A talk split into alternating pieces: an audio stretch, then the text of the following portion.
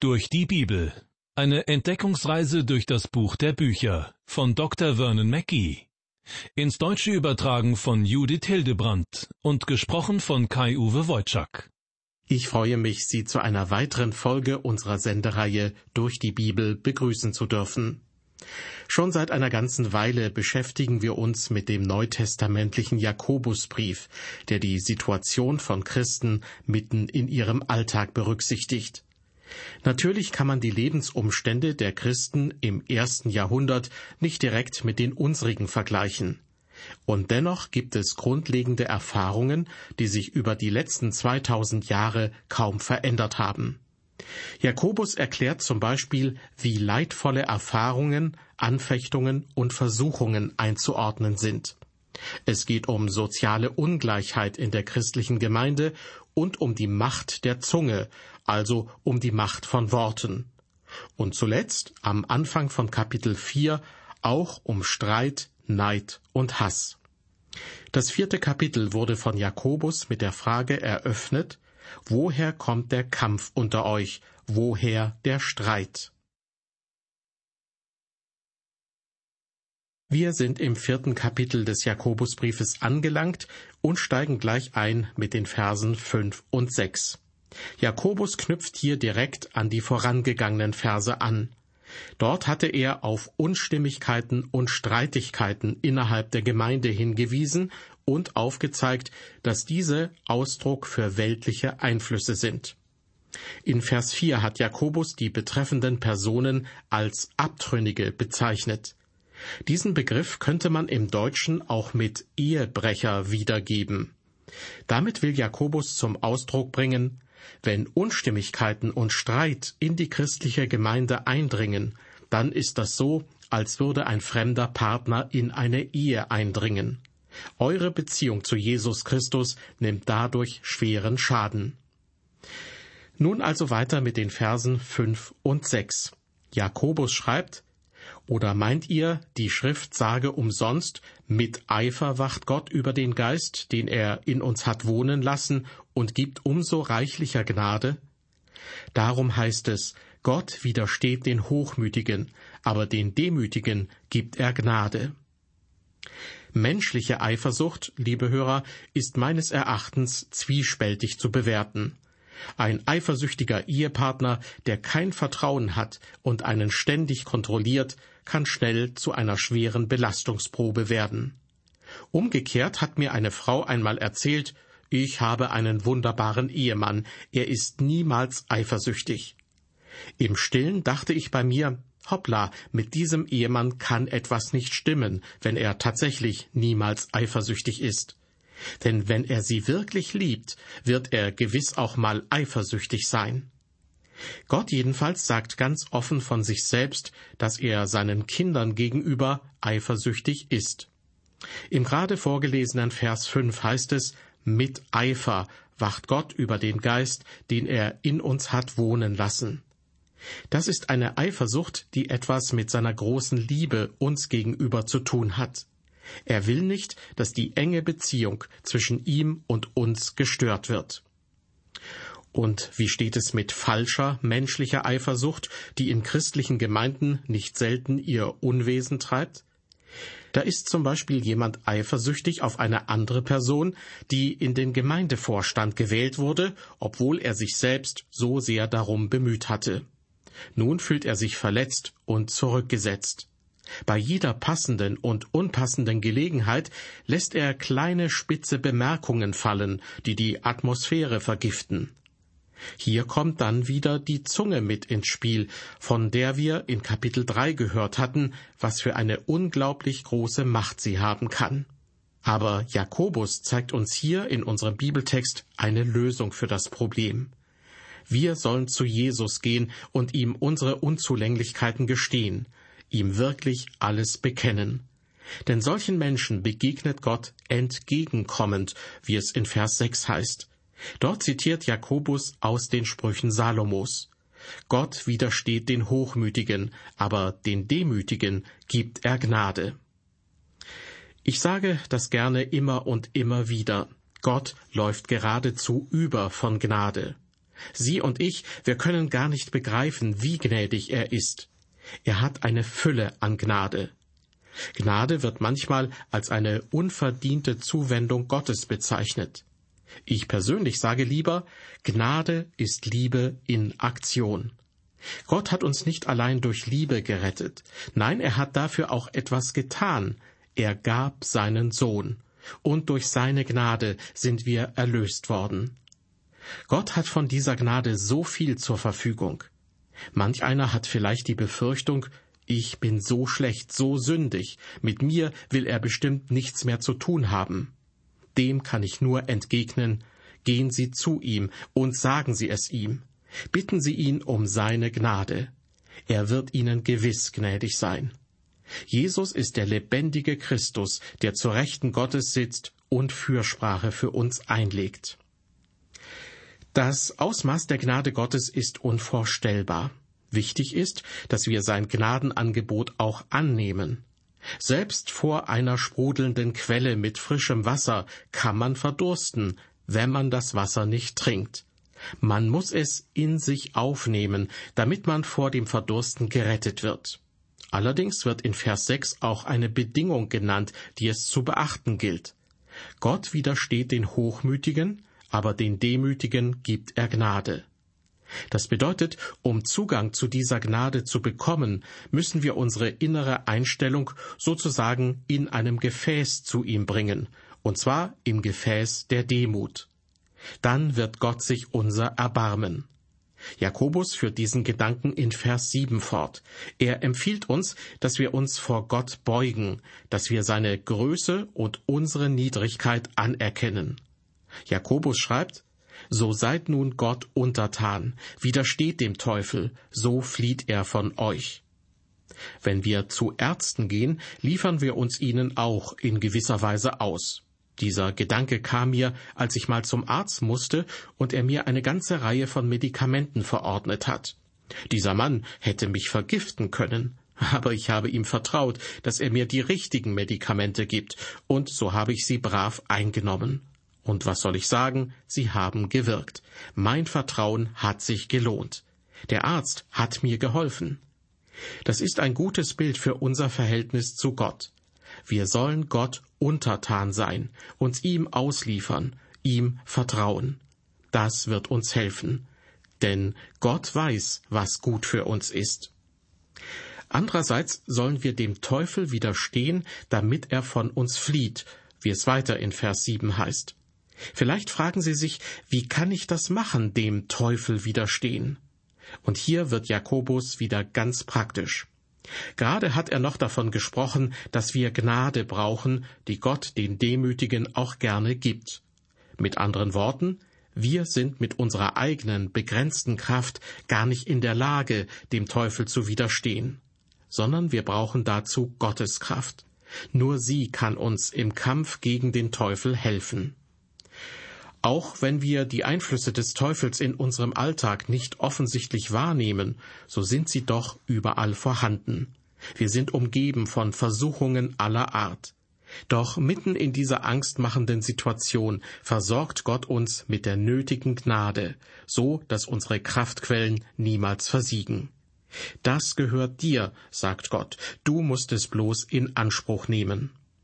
Vers 8 Naht euch zu Gott, so naht er sich zu euch. Reinigt die Hände, ihr Sünder, und heiligt eure Herzen, ihr Wankelmütigen. Gott kommt zu uns an die Tür unseres Herzens. Er geht nicht vorbei, er klopft an, und wir müssen ihn hereinlassen. Das ist der einzige Weg, wie er in unser Leben kommt. Er kommt nicht mit Brechstange, um die Tür zu unserem Herzen gewaltsam zu öffnen erwartet, dass wir auf sein Klopfen reagieren und ihm freiwillig aufmachen. Von Martin Luther, der später als Reformator in die Geschichte eingegangen ist, erzählt man, dass er eines Tages ein Tintenfass gegen den Teufel geworfen habe, der ihn versuchen wollte. Vielleicht denkt der eine oder andere, dass das ziemlich verrückt ist. Aber wenn man dem Teufel widerstehen möchte, kann das schon mal ein Weg sein, so zu handeln zeigt man doch damit, dass man mit diesem Widersacher Gottes nichts zu tun haben will. Jakobus sagt uns, dass wir dem Teufel widerstehen, indem wir uns Gott nähern. Der Teufel flieht dann von uns, denn er hasst die Gegenwart Gottes. Der Teufel wird sich uns nicht nähern, wenn wir uns nicht von Gott entfernen. Ein Wolf greift auch kein Schaf an, wenn es sich in der Nähe der Herde und des Hirten befindet. Je näher ein Schaf beim Hirten ist, desto sicherer ist es. Unser Problem ist, dass wir uns oft von Gott entfernen, und so bringen wir uns selbst in Gefahr, vom Feind Gottes angegriffen zu werden. Und dann wird es eines Tages für uns ein böses Erwachen geben, wie Jakobus im nächsten Vers deutlich macht. Er schreibt in Vers 9, Jammert und klagt und weint. Euer Lachen verkehre sich in Weinen und eure Freude in Traurigkeit. Was Jakobus hier meint, wird in der Bibelübersetzung Hoffnung für alle sehr verständlich wiedergegeben. Dort lautet dieser Vers so Seht doch endlich ein, wie groß eure Schuld ist. Erschreckt und trauert darüber. Ihr sollt nicht mehr lachen, sondern weinen. Aus eurer Freude soll Traurigkeit werden. Ja, es gibt einfach Situationen, in denen Trauer angemessen ist und nicht Freude. Mit Sünde sollten wir niemals leichtfertig umgehen. Wenn ich von Christen höre, die die Sünde herunterspielen, dann habe ich die Befürchtung, dass sie sich ziemlich leicht verführen lassen, vor allem dann, wenn niemand zusieht. Wir sollten Sünde nicht auf die leichte Schulter nehmen. Im Gegenteil, wir sollten über unsere Sündhaftigkeit trauern. Das geschieht heute viel zu selten. Und vielleicht ist das auch ein Grund dafür, warum heute zwar immer wieder große evangelistische Veranstaltungen durchgeführt werden, doch zu Erweckungen kommt es hierzulande nur selten. Ich habe mal einen Evangelisten, der früher ziemlich bekannt war, gefragt, warum es heute trotz vieler Evangelisationen kaum noch Erweckungen in den Gemeinden gibt. Er verriet mir, dass er früher vor jeder Evangelisation sechs Wochen lang in der Gemeinde gepredigt hat, in deren Umfeld die Evangelisation stattfinden sollte. Erst nach dieser Vorbereitung war er dann bereit, außenstehende Menschen zum Glauben zu rufen. Diese Vorbereitung der Gemeinde führte dann auch oft zur Erweckung unter Christen. Als ich Jahre später in eine Gemeinde kam, in der dieser Evangelist einmal gepredigt hatte, konnte ich noch immer die Auswirkungen seines Dienstes wahrnehmen. Ich konnte sehen, dass die Christen dort sehr ernsthaft mit Sünde umgingen. Im Gegensatz dazu scheint es mir heute oft so zu sein, dass man Sünde nicht wirklich ernst nimmt dass man sie herunterspielt, möglichst nicht darüber spricht und schon gar nicht voreinander zugibt, dass man gesündigt hat. Dies scheint mir nicht der richtige Umgang mit Sünde zu sein. Nein, wir sollten, wie Jakobus das in unserem Bibeltext sagt, über unsere Sünde trauern und weinen. Das wird dann schließlich wunderbare Auswirkungen haben, wie er in Vers 10 beschreibt. Demütigt euch vor dem Herrn, so wird er euch erhöhen. Gott wird uns erhöhen, und hier liegt oft unser Problem, denn wir denken, dass wir es schon selbst hinbekommen werden. Wir sind stark und meinen, dass wir zu allem selbst in der Lage sind. Wir halten uns für gut. Doch Gott sagt, dass da nichts Gutes in uns ist. Nichts, was ihn auf uns in einem positiven Sinne aufmerksam machen würde. Nur unsere große Not zieht uns zu ihm hin. Und wenn wir uns bereitwillig demütigen und uns vor ihm beugen, dann kann er uns erheben. Und ich bin gewiss, er wird es tun. Ich habe mal bei einem Badeunfall beobachtet, wie ein Rettungsschwimmer einen Ertrinkenden, der um sich schlug, im Wasser auch noch untertauchte, bis er sich nicht mehr bewegte und bewusstlos war. Auf die Frage, warum er das getan hat, antwortete er, nachdem er den in Not geratenen gerettet hatte, ich konnte ihm nicht helfen, bevor er sich nicht selbst aufgegeben hatte. Ich habe den Eindruck, dass Gott es bei uns oft ähnlich macht. Er wartet so lange, bis wir nicht mehr können, bis wir aufgeben und bereit sind, uns ihm zu überlassen. Erst dann hilft und rettet er uns, weil wir es vorher nicht wirklich zulassen.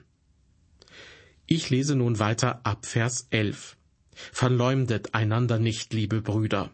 Wer seinen Bruder verleumdet oder verurteilt, der verleumdet und verurteilt das Gesetz. Verurteilst du aber das Gesetz, so bist du nicht ein Täter des Gesetzes, sondern ein Richter. Einer ist der Gesetzgeber und Richter, der selig machen und verdammen kann. Wer aber bist du, dass du den Nächsten verurteilst? Soweit die Verse elf und zwölf. Wenn wir unsere Glaubensgeschwister richten, dann handeln wir gegen das Gesetz und erheben uns selbst über das Gesetz. Die Frage, aber wer bist du, dass du den Nächsten verurteilst, bedeutet im Grunde, was bildest du dir ein, so zu handeln? Wenn du dich über deine Glaubensgeschwister stellst, dann nimmst du Gottes Position ein. Und das tun gewöhnlich zwei Arten von Menschen. Einmal die Sünder, die von sich behaupten, dass sie keine Erlösung benötigen. Sie lassen Gott einen guten Mann sein und sind davon überzeugt, für sich selbst einstehen zu können. Und dann gibt es noch jene, die meinen, sie könnten sich als Richter aufspielen und andere Menschen beurteilen. Jakobus betont jedoch, dass das Beurteilen von Menschen allein Gottes Sache ist. Und von Jesus wissen wir, der Vater richtet niemand, sondern hat alles Gericht dem Sohn übergeben. So steht es im Johannesevangelium Kapitel 5 Vers 22.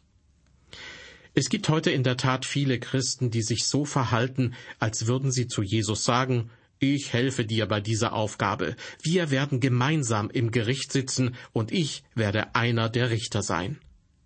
Ich fürchte, das würde ein sehr seltsames Gericht ergeben.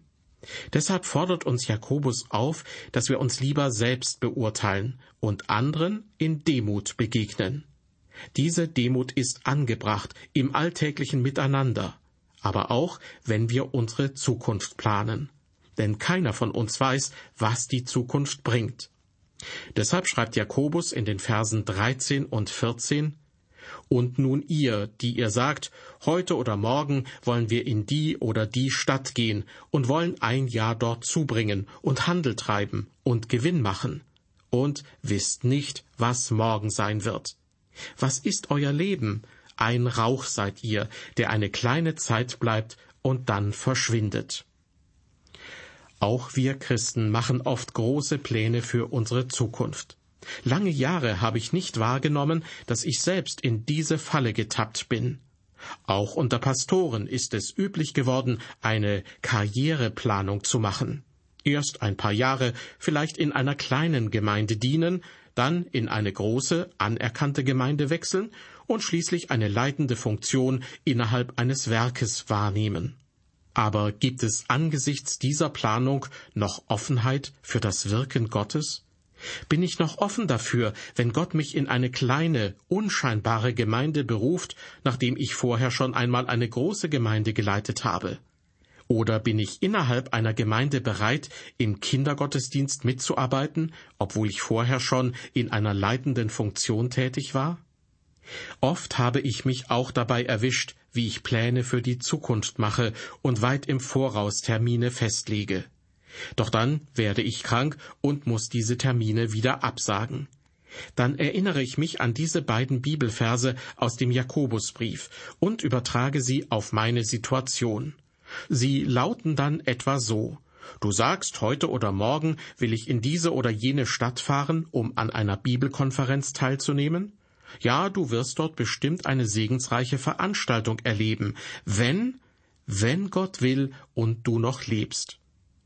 Ich gebe zu, das klingt ein bisschen anders als das, was Jakobus in den Versen 13 und 14 schreibt, aber im Grunde will er uns die Endlichkeit unseres Lebens vor Augen führen.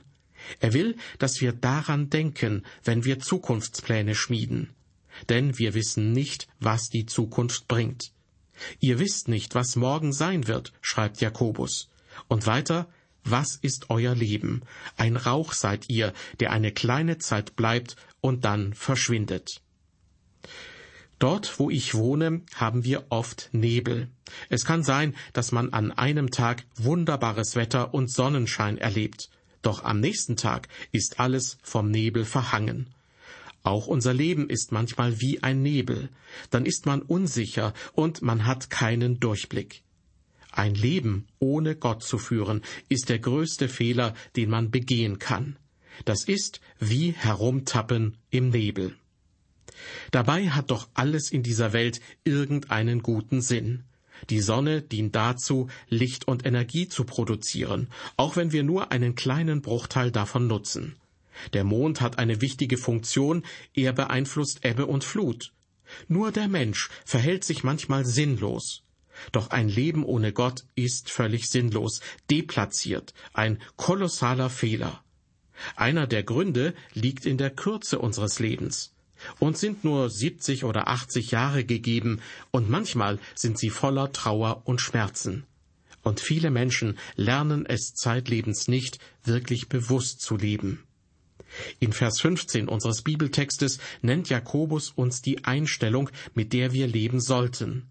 Er schreibt, Dagegen solltet ihr sagen, wenn der Herr will, werden wir leben und dies oder das tun.